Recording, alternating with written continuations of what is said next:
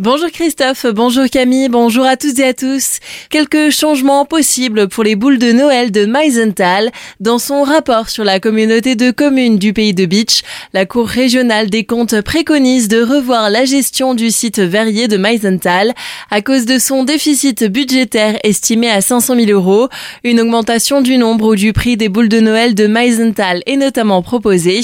De son côté, la communauté de communes estime au contraire que la production doit rester artisanale et que la rareté des boules de Noël entretient la forte demande ou encore qu'augmenter le prix mettrait toute l'activité en danger.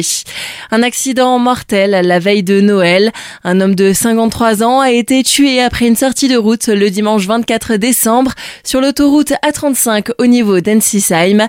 Les secours ont été alertés aux alentours de 7h30 par un témoin qui avait vu une voiture dans le bas-côté. Elle y était depuis plusieurs heures après avoir fait quelques tonneaux un homme de 53 ans est décédé et une femme de 49 ans a été hospitalisée à l'hôpital Pasteur de Colmar.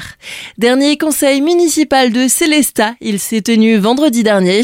Il y était question de grands travaux et de gros sous avec notamment cette subvention provenant de la région Grand Est de plus de 3 millions d'euros au profit du complexe Charlemagne.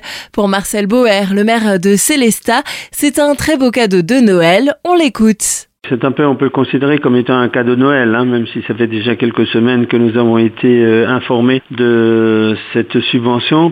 La région euh, n'avait pas versé la subvention qu'on espérait, ce qui a fait que nous avons dû revoir un peu le projet à la baisse. Eh bien, lorsque le président de la région est venu me trouver euh, en début d'année, il m'a dit qu'il allait voir ça de près et qu'éventuellement il y avait une possibilité au niveau des fonds européens. Eh bien, le dossier a été instruit, c'était un dossier très lourd, mais qui a donné ses résultats puisque effectivement la région et eh bien, grâce euh, à ce don, on peut nous subventionner plus de 3 millions d'euros, ce qui fait qu'on peut, par exemple, mettre le, mur d'escalade qui était prévu d'être différé, mais on va le mettre en place. Des tribunes complémentaires aussi, etc. Donc, le plateau sportif également qui est destiné aux élèves. Il était aussi question de la nouvelle caserne des pompiers. La ville de Célestat s'est engagée à réaliser les travaux de voirie pour accéder au futur centre d'incendie et de secours qui sera situé rue de Morat. Des travaux qui s'élèvent à 372 000 euros pour la ville avec une aide de 120 000 euros provenant de la communauté de communes qui vient en déduction. Au niveau du stationnement, le conseil municipal a validé le principe d'une deuxième demi-heure gratuite par jour au centre-ville. Et enfin, un dossier très attendu, il était question de travaux de voirie, rue Sainte-Barbe et rue de la Poste. Pour en savoir plus, retrouvez l'article complet réalisé par Franck Hill sur notre site azur-fm.com. À Colmar, c'est le lancement aujourd'hui de la cuvée givrée de la foire au vin, une deuxième édition avec goût de confirmation.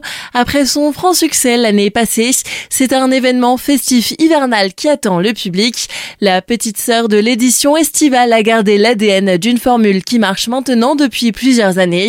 Nicolas Piera, directeur artistique, développe ce qui attend les visiteurs lors de ces quatre prochains jours. On a un événement hybride entre un festival de musique et un événement plus festif à côté. On a vraiment euh, récupéré la dimension euh, gastronomique avec euh, bon nombre de restaurants et de food trucks. On a récupéré aussi toute cette ambiance festive qu'on peut retrouver l'été sur la foire au vin, avec une ambiance plus folklorique après ski sur le hall 2, où vraiment là c'est tout le monde qui chante et qui danse entre les tables. On a le hall 6 qui lui a gardé son esprit comme sur l'été, donc là avec essentiellement des bars, des viticulteurs et une plutôt euh, DJ. Et enfin, un extérieur, pour ceux qui ne sont pas trop frileux, avec, je le disais, tous les espaces food truck et également des animations DJ toute la soirée et le début de la nuit. Le festival ouvre ce soir avec un concert de Hubert Félix Thieffen, bien connu des années 80-90.